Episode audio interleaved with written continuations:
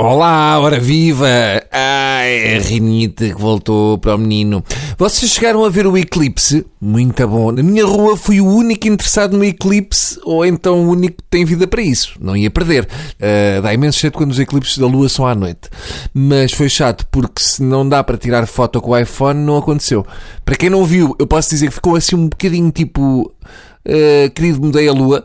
Uh, um bocado lua Leroy Merlin. Ou seja, vê-se que é a mesma coisa com tons de dourado por cima. Vamos voltar ao especial eleições, porque acima de tudo tem de ser. Segundo uma sondagem da RTP, com a Autocup e a Sapataria Charles, a PAF tem 42%.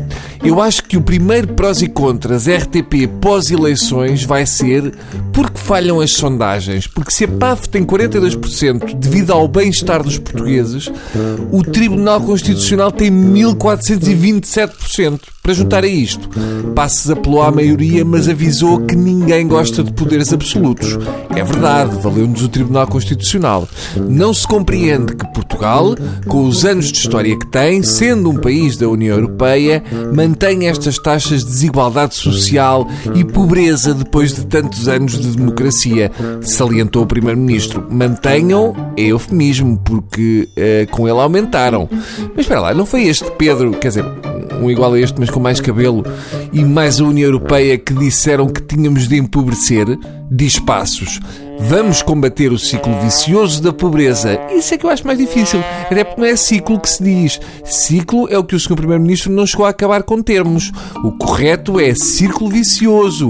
Vicious Circles em esloveno. Está bem? Estou cá para ajudar. Vou ler duas notícias seguidas. Uma é de ontem, a outra menos.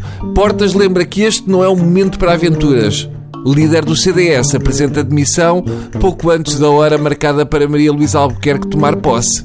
Isto é Portas no seu melhor, ou seja, não é nada.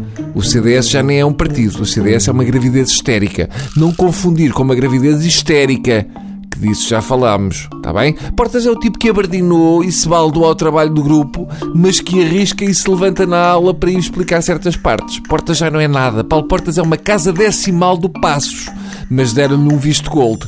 Depois da ida de Portas ao Pontal, o CDS deixou de ser partido muleta para passar a ser uma perna coxa. Não estou a exagerar. O PP passou a ser um pé dormente do PSD.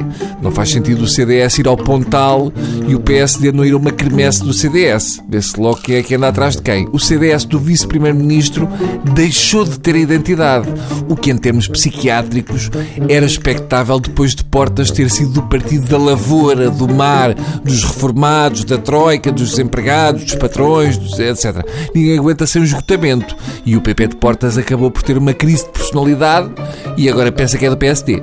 Portas precisava é que a mãe o viesse buscar por uma orelha. Está bem? Mas amanhã há mais. Adeus.